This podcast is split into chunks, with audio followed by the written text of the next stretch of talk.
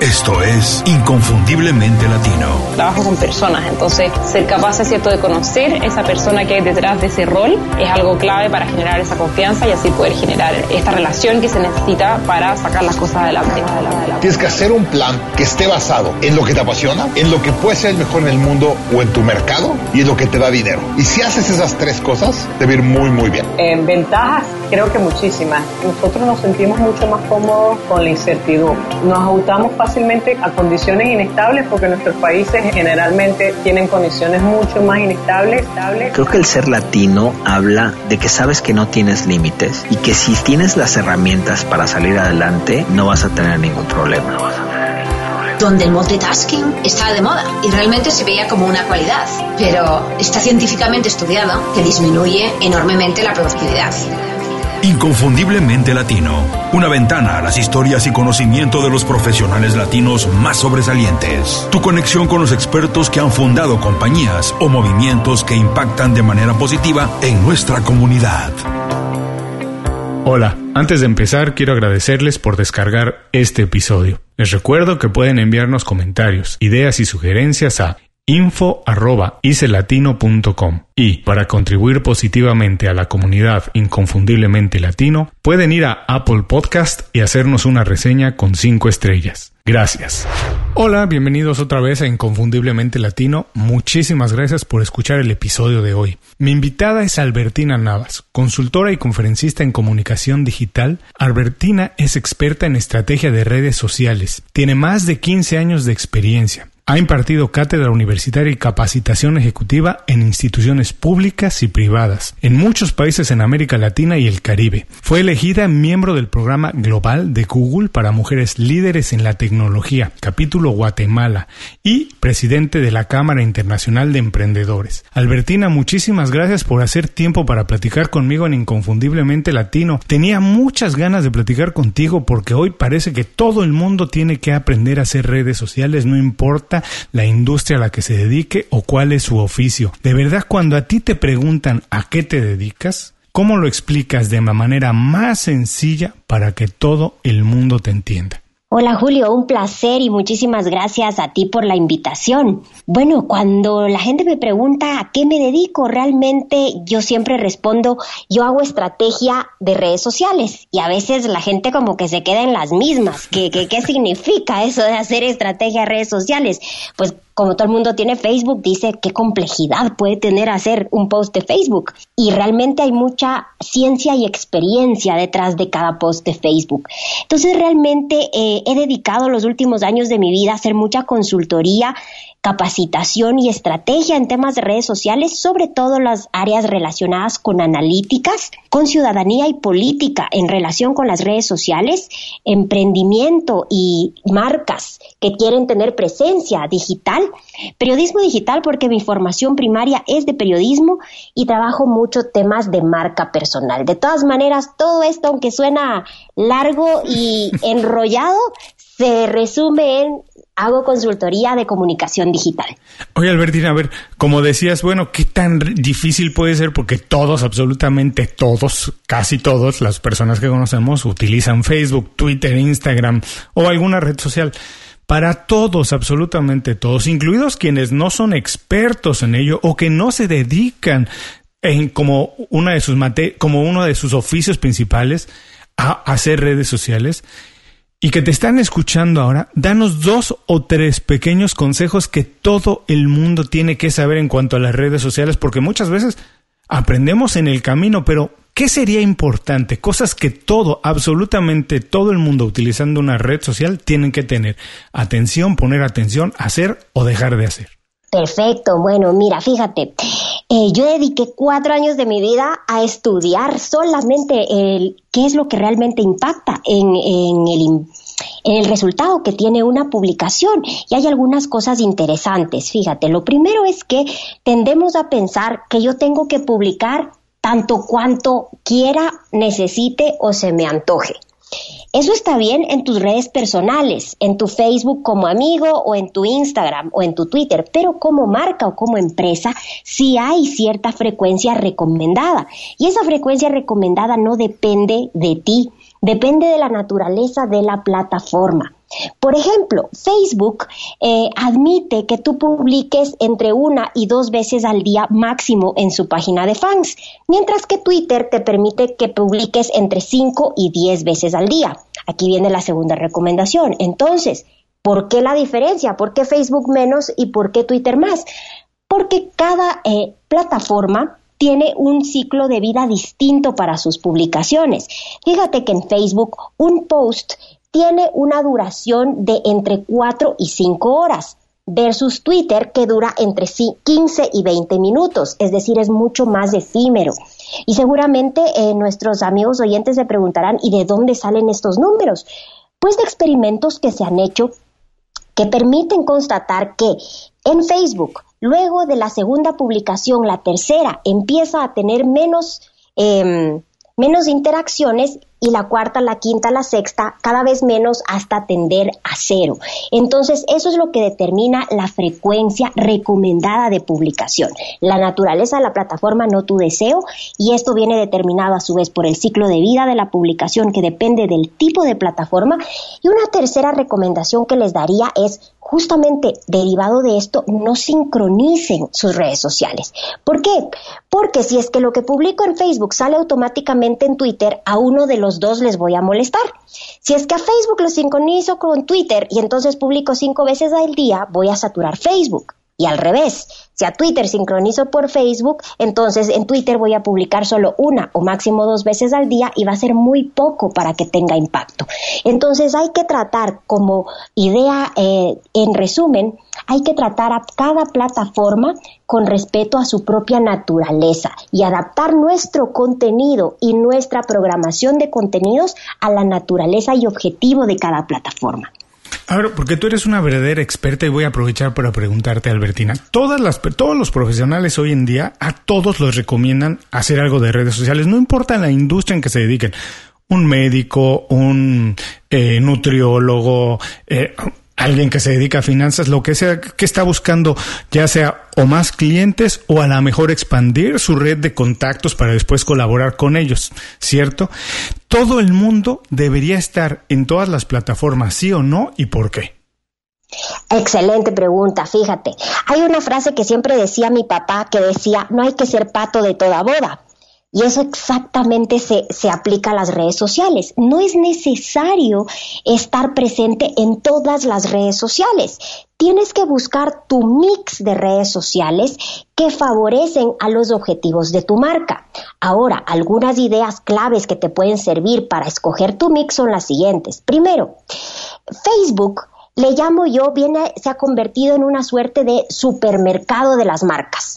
Es donde todo el mundo está y donde realmente si tú eres de unas ciertas industrias, si no estás en el supermercado, no existes. Lo mismo es en Facebook. En cambio, Twitter eh, se ha vuelto una red social de nicho. Entonces, ¿cuál es la diferencia? Mientras Facebook es del supermercado, Twitter sería en cambio como por decir una vinoteca o un delicatessen, es decir, ya es una tienda especializada en un determinado producto al que no llegan todos, pero que los que llegan van buscando algo específico. Entonces, ¿cuál es el mix de medios que yo te sugiero? Si es que tú estás en una industria masiva que no sea B2B, es decir, empresa-empresa, eh, y que vas al consumidor final, pues sí tienes que tener una presencia tipo supermercado, que sería Facebook, para que todos sepan que existes, y una segunda de nicho que puedes escoger entre las opciones. Si tú estás en el ámbito político, periodístico o de mm, algún tipo de, de industria que tenga relación con el conocimiento, Twitter va a ser una red social muy afín. Si en cambio estás en un área mucho más eh, de emociones, mucho más de diseño, mucho más em, audiovisual, está mucho más afín Instagram. Y si tu target, por ejemplo, es la generación mucho más reciente de los nacidos a partir del 2000, que son la generación Z, definitivamente ellos de plano no tienen Facebook y solo tienen Snapchat. Entonces, mi recomendación es una red social masiva, que sería Facebook, una segunda de nicho, de acuerdo con tu perfil, y una tercera, sí y solo sí tienes capacidad de gestión. Y además, bueno, no hay una fórmula que funcione para todos exactamente igual, como dices, así que cada quien va a tener que ir encontrando lo que le funciona, intentar un poco, tratar, evaluar y dependiendo de los resultados continuar o no, pero como tú dices, que tenga capacidad de manejarla, y no nada más porque le dicen que todo el mundo está haciéndolo, empezar a hacerlo. Ahora, se, se nota por cómo hablas con el conocimiento que, que, que, tienes de ello, Albertina, que esto es algo que te apasiona, que encontraste aquí una vocación, pero no siempre es muy fácil encontrar la vocación. ¿Cómo fue que llegaste a este punto que dijiste, me voy a convertir en estratega de redes sociales, de comunicación y a, a impartir consultorías de eso? ¿Cómo encontraste tu vocación? Ah, fíjate, eso sí que fue un camino largo y labrado. Hay gente que me calificaba de inestable, por ejemplo, durante mucho tiempo. Ay, te cambias de una cosa a otra, no puedes mantenerte en lo mismo, no sabes lo que quieres.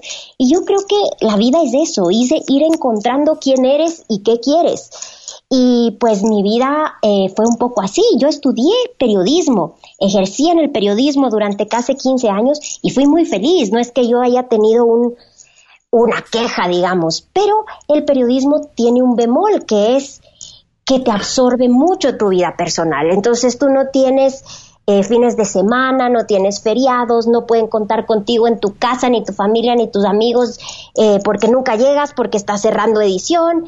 Y me empecé a cansar del ritmo, no del periodismo. Entonces, como había hecho yo siempre periodismo de emprendimiento y de negocios, Resulta que había empezado a conocer mucho de negocios, pero como era periodista, nadie me creía. Entonces me tocó validar, digamos así, esos conocimientos haciendo un MBA. Y eso me permitió acercarme al mundo de la consultoría, sobre todo eh, en Ecuador, en el sector público, en los ministerios de, competitividad, de economía, etcétera, para apoyar muchos programas de emprendedores. Entonces, siempre tuve un mundo entre el periodismo y el emprendimiento.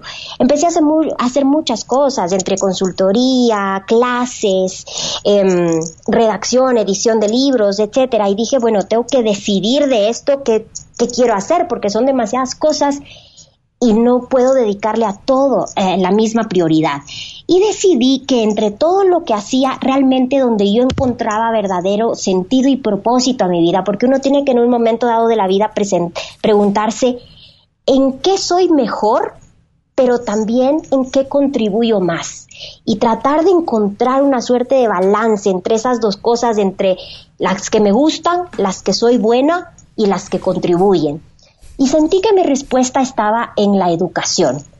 Realmente me encantaba dar clases, lograba una conexión muy profunda con mis estudiantes y ahí es cuando decidí irme a España a estudiar mi doctorado en comunicación digital para realmente poder dedicarme a esto. Ya me venía dedicando a temas digitales empíricamente desde mi ejercicio en el periodismo, que hice muchos proyectos digitales y luego asesoré a otras empresas en sus propios proyectos digitales. Pero ya con el estudio, eh, el estudio de un doctorado, que fueron cuatro años de investigación, lo que hicieron es dar mucho cuerpo a muchas de mi conocimiento empírico, a validar muchas de mis hipótesis y a aprender todo un mundo que sí tiene mucho de ciencia, aunque todos crean que dominan Facebook porque tienen una cuenta personal. Eh, es difícil hacerlo saber, entender que No es nada más postear por postear, sino que hay conocimiento detrás. Pero sabes que me gustó mucho de tu respuesta, lo voy a destacar, que dijiste que la gente decía que no, como decimos los mexicanos, no sentabas cabeza, intentabas una cosa, intentabas otra y en fin. Y es muy curioso porque yo acabo de publicar un episodio en Inconfundiblemente Latino, lo pueden revisar, es el episodio 119 donde digo que tener muchas o varias pasiones se puede convertir en una ventaja. Yo soy igual que tú y la verdad es que me siento muy orgulloso de eso, que he hecho muchas cosas y cuando uno puede procesarlo, entenderlo y utilizarlo a su favor, puedes llevarte muchas habilidades que utilizas en una industria o en una profesión o en un oficio, te las puedes llevar a otra.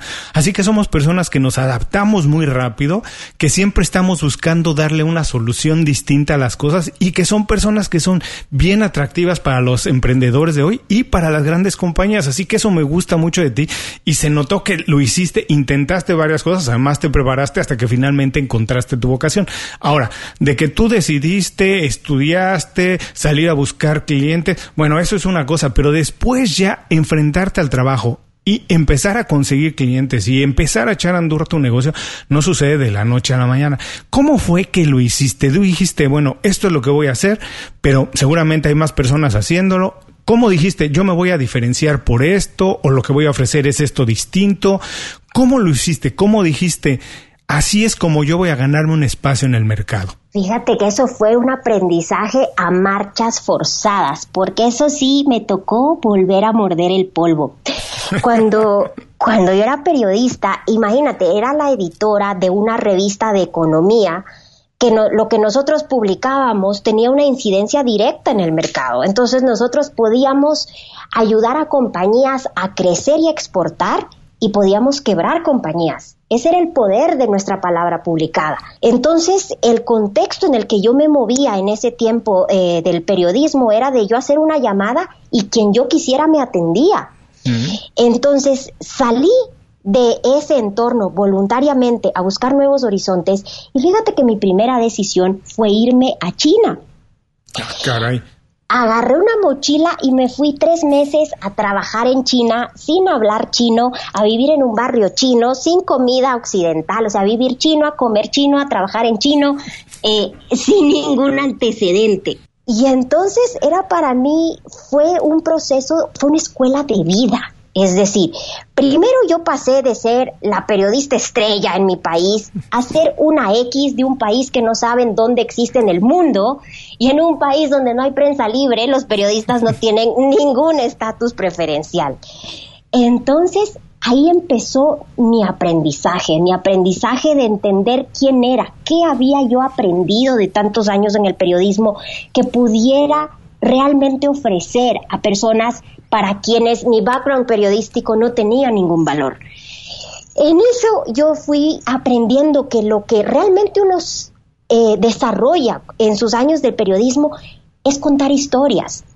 Y eso que para los periodistas quizás es algo muy obvio, no para todo el mundo es tan fácil de hacer. Y me di cuenta que ese talento de tener la capacidad de contar una historia, de identificar los personajes, de saber qué era lo interesante detrás de unos hechos y conectarlo, le servía muchísimo a las marcas. Porque el core de una marca puede ser, o de una empresa puede ser vender clavos o autos o cocinas, pero no es contar historias y necesitan quien les ayude a contar su propia historia y a contar historias que les ayuden a conectar con sus clientes. Eso sumado a mi amor con la tecnología fue poco a poco haciendo clic en, ah, fíjate, creo que soy buena en contar historias y si a esto le uno mi pasión por las redes sociales, quizás deba aprender a contar historias en redes sociales. Y un poco eso fue lo que me, lo que me fue definiendo me fue definiendo como propuesta de valor, por decirlo de alguna manera, frente a mis nuevos clientes, a quienes yo tuve que por primera vez en mi vida empezar a buscar, que era algo que yo nunca había necesitado cuando fui periodista. Lo que me acabas de decir es tan interesante porque efectivamente lo que hiciste fue desarrollar habilidades que nunca van a pasar de moda. Porque no importa cómo se transmitan los mensajes o cómo se haga el trabajo. Cada vez puede ser más mecánico a través de, de, robots o motores en las computadoras o lo que sea. Pero la habilidad humana de, como dijiste, conectar los puntos, connecting the dots, eso nunca va a pasar de moda, eso siempre va a haber compañías que necesitan hacerlo y como decíamos hace rato, es efectivamente esas habilidades se pueden transportar de una industria a otra y siempre van a tener valor. Exactamente. Bueno, no se despeguen porque en unos segunditos regresamos con más de mi plática con Albertina Navas. Platica con nosotros en Facebook, Twitter o Instagram. Búscanos como IC Latino. Sé parte de la comunidad. Continuamos. Gracias por estar escuchándonos. Estamos platicando con Albertina Navas. Albertina, desde que empezaste a trabajar, que eras periodista, editora, cuando fuiste a China, me imagino que te has dado cuenta que la dinámica profesional ha cambiado mucho. Los roles desde empleado, eh, proveedor, compañero, eh, jefe, han cambiado mucho. Ahora muchas veces se trabaja con gente que ni siquiera conocemos, gente que contratamos a distancia y que nunca estamos físicamente en el mismo espacio. ¿Cómo puede ser que ahora un profesional se convierta en un líder que pueda poner junto un equipo, que pueda transmitirles la idea, la misión y llevarlo hacia adelante. Sí, fíjate, eso creo yo que es un gran valor de, de este nuevo entorno digital, la capacidad de acercar gente a la que está lejos y de permitir dinámicas que te eh, permitan interactuar con gente muy distinta. Fíjate que eso es algo que yo agradezco muchísimo de mi vida en Centroamérica. Como tú dijiste al inicio, yo soy ecuatoriana, vivo en Guatemala desde el 2015 y algo que me gusta mucho de Guatemala y la región es que hay una identidad regional muy fuerte. ¿En qué sentido? En que ellos tienen muy claro y presente el concepto de Centroamérica. Si bien se entienden como país, eh, siempre tienen una dimensión centroamericana y siempre los empresarios piensan como empresa en cómo va a ser su eh, implementación en toda Centroamérica. Eso entonces eh, me cambió a mí muchas perspectivas porque yo venía de un país pequeño en una región que es Sudamérica donde los países son enormes. Entonces donde puede ser suficiente Brasil, donde puede ser suficiente Colombia, donde puede ser suficiente Argentina. Y llego a un país donde todo es centroamericano. Y me encanta porque hasta si tú coges cualquier producto de lo que sea y miras la, etiqueta, dice producto eh, centroamericano hecho en Guatemala, producto centroamericano hecho en El Salvador, producto centroamericano hecho en Costa Rica y así. Entonces me encanta que tienen una lógica mm. muy centroamericana. Eso me ha enseñado a mantenerme en un contacto permanente con gente de distintos países sin que eso sea una limitante. Ahora por decirte, tengo clientes en este momento de Costa Rica, de México, de Venezuela, de Argentina, de Colombia y básicamente el poder usar la tecnología para mantenernos cerca, pues realmente no sientes que haya una desconexión. Siempre hay como pues una dimensión adicional cuando te conoces personalmente con las personas. Sin embargo, la tecnología sí te permite un contacto bastante fluido, dinámico y productivo. ¿Sabes qué me encantó esto que platicabas de Centroamérica? Nunca había visto esa perspectiva, porque bueno, soy mexicano, como dices, es un país suficientemente, que es muy grande y puede tener la mentalidad de ser autosuficiente y ahora vivo en Miami, en un país todavía más grande, donde efectivamente la mentalidad de la mayoría de las personas es que es autosuficiente, pero existe una teoría en sociología que a mí me encanta que dice que las personas cuando son y viven toda su vida en un país grande, su manera de pensar se hace chiquita y al contrario, cuando la gente es de un país o de una ciudad o una población chiquita, su manera de pensar se hace mucho más grande porque sabe que necesita de los otros para por lo menos satisfacer sus necesidades. Sabe que la colaboración es la mejor manera de trabajar y de conseguir objetivos más grandes. Y si nos damos cuenta, así ha pasado la historia de la humanidad. La verdad es que cuando las sociedades colaboran es cuando se consiguen frutos mucho más grandes. Así que me parece bien divertido y bien interesante cómo lo cuentas de Centroamérica. Nunca lo había visto yo desde Miami, pero ahora me voy a empezar a fijar más en lo que dices de que los productos dicen, además con un orgullo así centroamericano de que son hechos en Centroamérica. Ahora, para darte cuenta de todas estas cosas, Albertina, me imagino que durante tu historia laboral has tenido ya sea un jefe o alguna figura, alguien que haya sido tu guía o tu inspiración, alguien que haya funcionado como mentor. Si es así, ¿quién fue y qué es lo que más le aprendiste, Albertina? Sí, fíjate que yo creo que la presencia de los mentores son fundamentales en la vida de todos nosotros porque te guían, porque te marcan, porque eh, generan hitos en tus, en tus procesos de aprendizaje. Yo creería que en la parte de formación humana, siempre mi papá fue un mentor, en el sentido de que él era una persona muy, muy luchadora, que siempre consiguió todo con mucho esfuerzo, con mucho trabajo, y eso es algo que siempre nos supo transmitir. Entonces, eso para mí siempre tuvo muchísima claridad. En cambio, en el ámbito laboral, periodístico, pues tuve siempre excelentes editores, que no necesariamente fueron eh, relaciones muy, eh, digamos, simpáticas. Hasta ahora me acuerdo, fíjate, mi primer editor de toda mi vida, o sea, cuando yo había escrito mi primera nota periodística de toda mi historia, que uno se siente pues García Márquez. O sea, nadie en la vida puede haber escrito algo más fantástico de lo que a mí se me ocurrió. Entonces lee mi editor mi nota y me manda a llamar. Entonces yo dije, por, por favor, me va a llamar a felicitar. Agarró mi nota y me dijo, nadie medianamente inteligente hubiera escrito esto.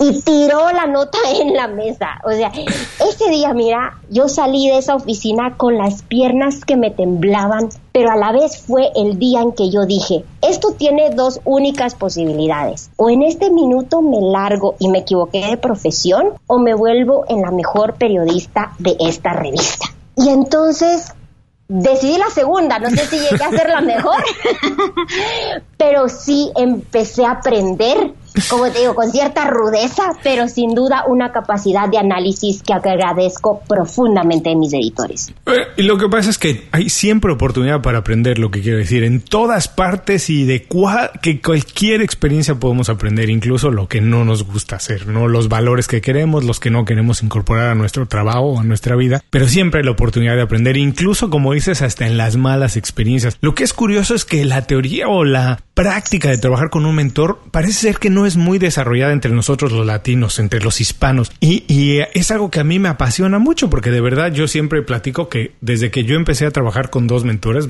mucha parte de mi vida trabajé con mentores sin que ellos se dieran cuenta porque eran personas a las que yo admiraba y les aprendía algo. Pero hasta que empecé a trabajar de verdad en serio con dos, de reunirnos periódicamente y que evaluaran mi trabajo y únicamente me escucharan y muchas veces con, con la experiencia que tienen y la capacidad que tienen de decirme, oye, ¿y no has visto esto, esto y esto? Yo había pasado horas tal vez elaborando un plan y ellos te lo pueden deshacer en 30 segundos. Bueno, eso de verdad que te hace crecer muchísimo como el día que te tiraron tu nota a la basura, pero no, no sé por qué no existe de verdad mucho más la práctica de tener un mentor. Sí, sabes que eso me apena un poquito. Yo lo que a veces he sentido es mi experiencia personal, no la generalizo, pero a veces siento que hay una cierta dimensión de competencia. Es decir, a veces hay un jefe que en un principio te apoya o te promueve porque él mismo queda bien porque dice, wow, vean mi supercontratación, pero que después siente amenazado su propio territorio por tu presencia, porque de todas maneras siempre una persona más joven con nuevos talentos que trae frescura o nuevas visiones, sienten que eventualmente va a representar una amenaza.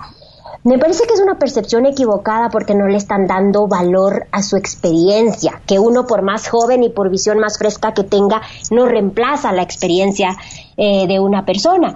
Pero mi experiencia personal ha sido eso, que he sentido a veces un poquito de competencia que hace que piensen que la mejor manera de, de neutralizarla es no compartir más con esa persona que tiene tanta potencialidad de crecer. Definitivamente. Y además, uno cuando todos los que hemos tenido oportunidad o necesidad de contratar a alguien, de tener gente que nos reporte, tenemos que entender que es en algún sentido nuestra responsabilidad ayudarlos a crecer, darle las herramientas que crezcan y la verdad es que si es gente con talento también tenemos que estar conscientes que un día se van a ir, porque un día se van a ir a empezar sus propias historias, así es como pasa. Ahora, me imagino que por tu formación de periodista debes estar llena de hábitos y me imagino que muchos buenos porque eres una persona bien trabajadora y muchas veces la verdad es que el resultado del trabajo, conseguir el éxito no depende de los hábitos que tenemos y no necesariamente del talento ¿Tienes tú algún hábito personal que consideres que es el que más te ha ayudado, Albertina?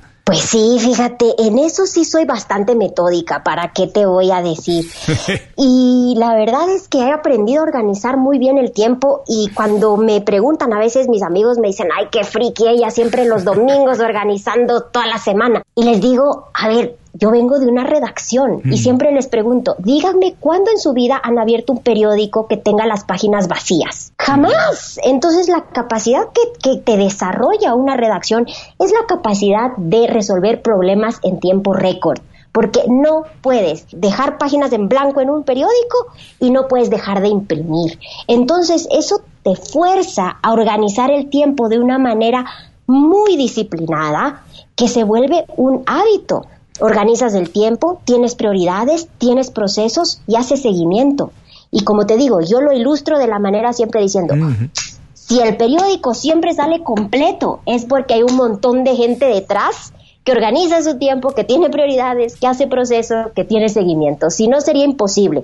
Pero ya no estoy en una redacción, pero ya lo asumí para mi vida. Ya es para mí un hábito y una rutina diaria. Así como dicen, una vez un militar, toda la vida un militar, ¿no? Así lo que aprendiste en la redacción te lo llevas a todas partes y lo aplicas en todas partes. Y tienes personalmente una rutina que hagas, decías que organizas, por ejemplo, tu semana el domingo, pero tienes alguna rutina diaria o, o el fin de semana donde un poco quieras que las estrellas se alineen para que tengas días más productivos? ¿Tienes una rutina? ¿No la puedes compartir? Bueno, a mí me gusta mucho la meditación mindful y sí trato de darme un espacio para la meditación todas las mañanas antes de iniciar mi día, porque pienso que es un poco te estabiliza, te equilibra, equilibra tus energías y sobre todo te ayuda a, a, que el estrés no se te convierta en ansiedad. Entonces, a que sepas que todo tiene un orden, que tiene un, momento y en mi caso ha sido un proceso de aprender a que no puedo controlarlo todo. Así como en el diario tenía que controlarlo todo porque las páginas no pueden salir en blanco, el en el resto de la vida no siempre lo controlas todo. Entonces ha sido un aprendizaje también para mí, en cambio de, está muy bien ser súper organizada, pero hay cosas en la vida que no controlo y que tengo que aprender a fluir con esta dinámica maravillosa del universo. Fíjate que era uno de mis propósitos de para el 2018 empezar a meditar. Toda la vida había querido hacerlo. De hecho, Víctor Hugo Manzanilla, otro de los invitados en Inconfundiblemente Latino, pueden revisar su episodio. Él me dijo la mejor explicación de lo que era eh, meditar y a partir de ahí me lo puse todavía más como un propósito y un objetivo para este año. Y él me dijo, meditar es vivir el ahora. Porque cuando tú estás viviendo en el pasado o estás pensando en el futuro, lo único que estás haciendo es generar estrés. Y la meditación te ayuda a vivir el momento y a disfrutar exactamente lo que está pasando en el momento y a vivirlo. En este momento estoy en la entrevista y estoy aquí, únicamente, exclusivamente aquí. Cuando estoy leyendo estoy haciendo eso, en fin. Y la meditación te ayuda a eso, a poner las piezas en el orden que tienen que estar en la cabeza, en la mente, para vivir el ahora. Y bueno, orgullosamente puedo decir que efectivamente empecé a meditar este año y la verdad es que sí, empiezas a sentir cómo las piezas empiezan a caer en un mejor lugar. Ahora, ya nos platicaste los hábitos que tienes, las habilidades que tienes, pero alguna que todavía no tengas y que te gustaría tener, una super habilidad que no tienes y que te gustaría tener. Ay, sí, bueno, muchas. la verdad que creo que lo que más me falta es paciencia. Eh, justamente, digamos, la contraparte de toda esa dinámica de organización que, que te forma el periodismo, también es la falta de paciencia, porque tú necesitas respuestas ya. O sea, entras a la prensa ya, necesitas entrevistar a la gente ya. Y si no, y si esta entrevista se cae, entonces tengo que resolverlo ya. Entonces, cuando las cosas del mundo no están para allá, pues sí me genera una tensión con la que todavía lucho para entender que no todo el mundo tiene mis tiempos, no todo el mundo tiene que estar en disposición para cuando yo necesito y que hay cosas, procesos y externalidades que no puedo controlar, que tengo que observar y que a veces esperar es mucho más productivo que forzar acciones. Bueno, yo también soy un poco desesperado, pero en este momento lo que le voy a pedir a todos es que nos tengan un poquito de paciencia. Son nada más 10 o 15 segundos y regresamos con más de la entrevista de Albertina. Visita www.icelatino.com. Inscríbete a nuestro boletín gratuito y recibe información y herramientas para impulsar tu carrera o negocio. Continuamos. Gracias por escucharnos. Estoy platicando con Albertina Navas. Albertina, estamos entrando a la última parte de la entrevista. Muchísimas gracias otra vez por hacer tiempo para platicar con nosotros. En este momento lo que queremos es compartir herramientas, secretos, tus trucos, tus pequeños trucos que utilices para ayudarnos a trabajar de manera más productiva o más organizada, tener una vida más balanceada y conseguir objetivos al mismo tiempo. Yo sé que eres muy buena en esto. Entonces, por favor, compártenos un par de secretos para tener una buena red de con la cual podamos colaborar, trabajar, nos pueda descubrir, nos pueda contratar o lo que sea. ¿Cómo se hace eso? Perfecto, mira, aquí hay un concepto clave que es el que se llama reputación digital. Y esto lo tenemos que manejar de una manera muy solvente, porque pensar que mis redes sociales son mías y por tanto digo lo que quiero y como le puse candadito nadie se va a enterar, es una ficción. O sea, tenemos que estar claros que lo que subimos a Internet o redes sociales es público y es perfectamente rastreable. Entonces tenemos que estar muy conscientes de este concepto de reputación digital, que es una suerte de balance entre las publicaciones positivas que hay sobre ti y las negativas. Entonces la única manera de que ese balance esté a tu favor es que tú seas muy activo en la parte de proveer a tu comunidad de contenidos te favorezcan positivamente. Entonces, ¿cómo lo puedes hacer? Para eso es importante que primero escojas, como habíamos dicho, las redes sociales que sean más afines, ya sea tu marca personal, si lo gestionas como persona, o para tu empresa o tu marca o tu comunidad. Eh, lo segundo es escoger cuál es el mejor contenido para cada red. Y como habíamos dicho, el contenido sí tiene una frecuencia recomendada. Entonces, si es Facebook, una o dos veces al día, si es Twitter, entre 5 y 10, si es Instagram, también entre 5 y 10, etcétera, etcétera. Y eh, lo que pasa muchas veces es que uno dice, Dios mío, pero con tantas cosas que tengo que hacer encima, cargarme el piano de tener que publicar en todas estas redes sociales. Y ahí sí les voy a recomendar, hay muchísimas herramientas que te ayudan muchísimo en acortar el tiempo que estaría dedicado a que cada día estés publicando cinco veces o dos veces en una, cinco en otra, tres en otra y que son herramientas de optimización de perfiles. Hay una que yo utilizo, hay muchas eh, eh, pero la que yo utilizo se llama Crowdfire. Hay otras que se llaman, eh, bueno, hay muchas de este tipo, que básicamente lo que hacen estas herramientas es hacer una curación de contenidos. Es decir, las herramientas capturan los eh, contenidos de blogs, páginas web, portales que tú normalmente lees y consumes y te hacen sugerencias para que puedas escoger y automáticamente programar para el día, la hora y la red social que quieres. De manera que tú tienes una presencia absolutamente consistente y profesional sin tener que dedicarle horas al día. A mí técnicamente me toma media hora de mi domingo y dejo programadas mis contenidos de tres redes sociales para siete días. Entonces es una forma muy em, inteligente no solo de optimizar tu propio tiempo, sino de mantener tu presencia digital en niveles óptimos sin que eso desequilibre tu tiempo respecto de otras actividades que quizás son el core de tu negocio. No, pues como te digo, eres una persona de hábitos y rutinas y se nota que lo haces muy bien. Ahora, profesionalmente, tú ¿Qué consideras entonces un día productivo? ¿Qué tuvo que haber pasado en un día para que tú al final del día digas, wow, hoy estuvo bien, cumplí, salió lo que estaba esperando? ¿O qué necesita haber pasado para que tú evalúes un día como un buen día, un día productivo? Bueno, a mí me encanta primero que los días sean distintos unos de otros. O sea, si bien soy súper metódica, odio que las cosas sean igualitas. Entonces, me encanta que los días sean distintos y que tenga que enfrentarme a retos distintos. A mí me encantan los días que están llenos de desafíos distintos. Por ejemplo, cerrar una negociación comercial, es decir, a un cliente. Que el día también tenga un componente de haber generado una nueva relación, de un potencial aliado, por ejemplo, o de un potencial socio o proveedor de tu compañía.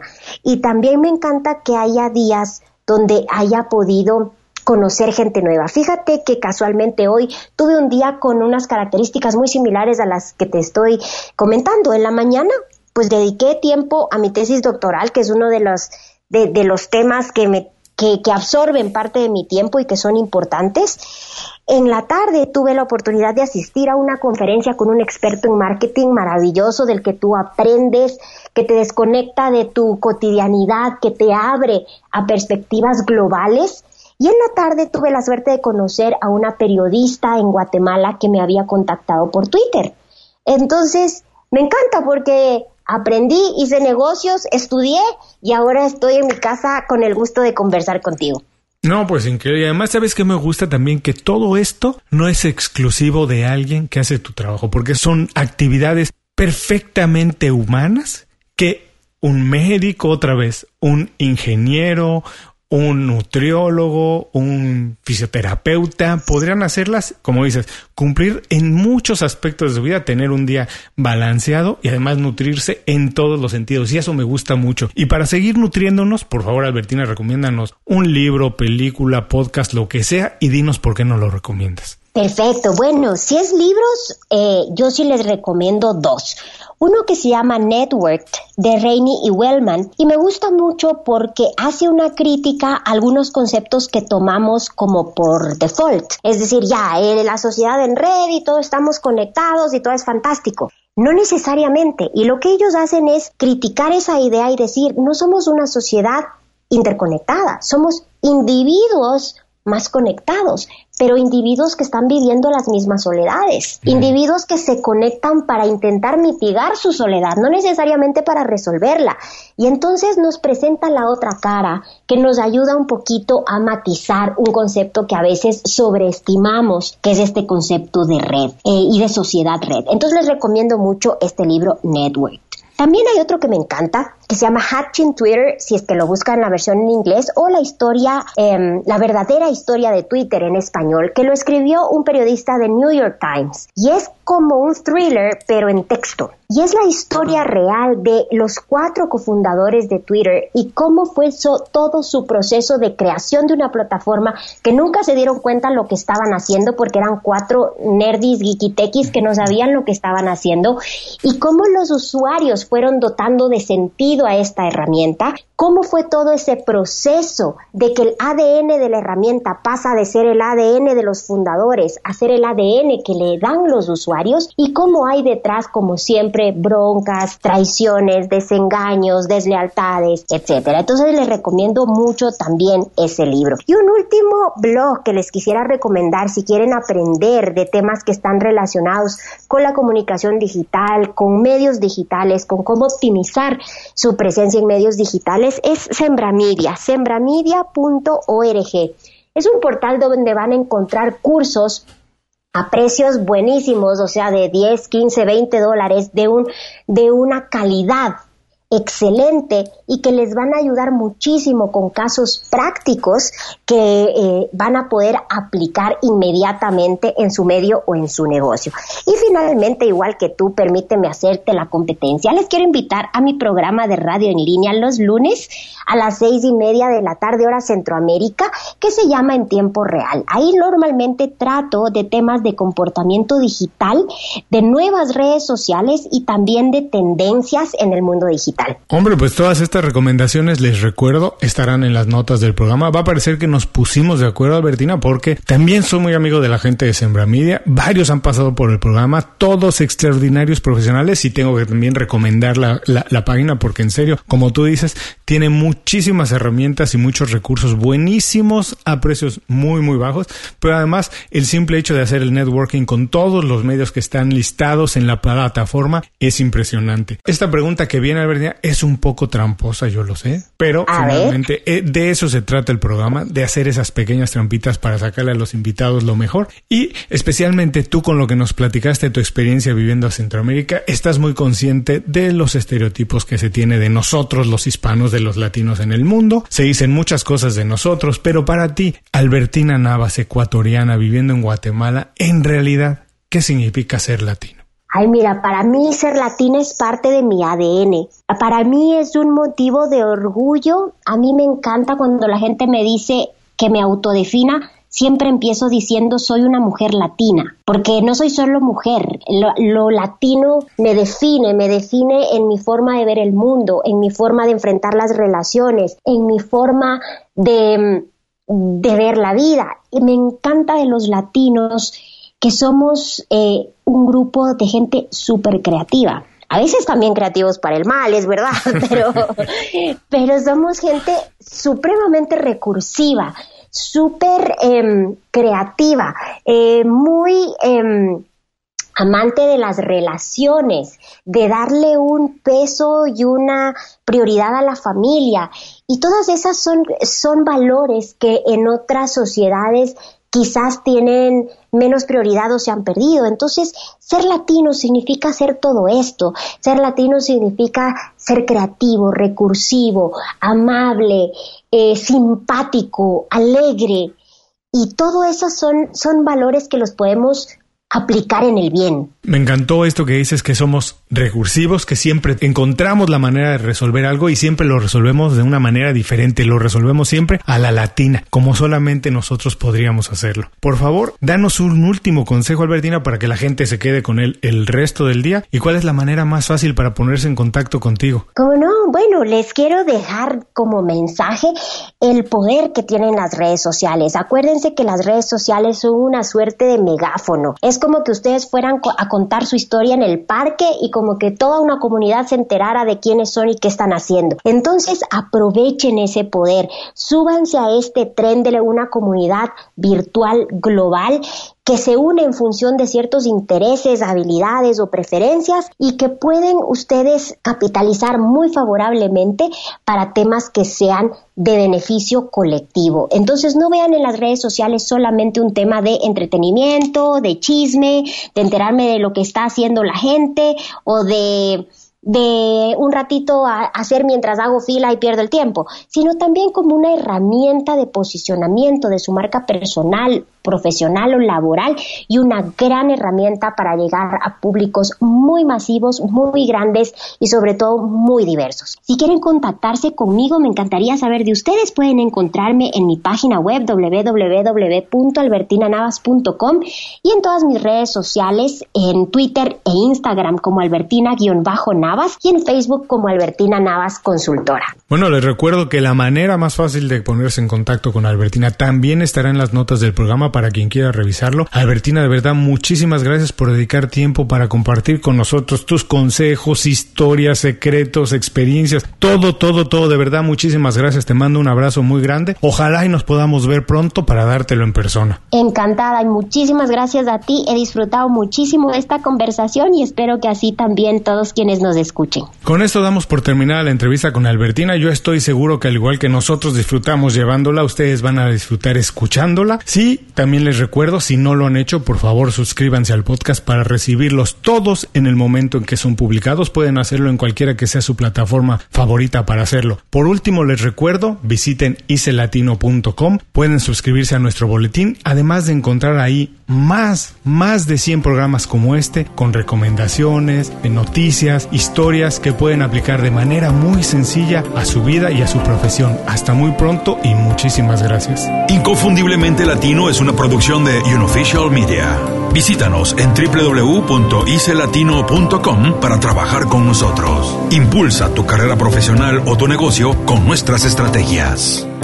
Gracias por escuchar el episodio de hoy. Les recuerdo que pueden consultar la transcripción completa de la entrevista, la manera más fácil de contactar a nuestro invitado, así como los enlaces a sus herramientas y recomendaciones en www.icelatino.com.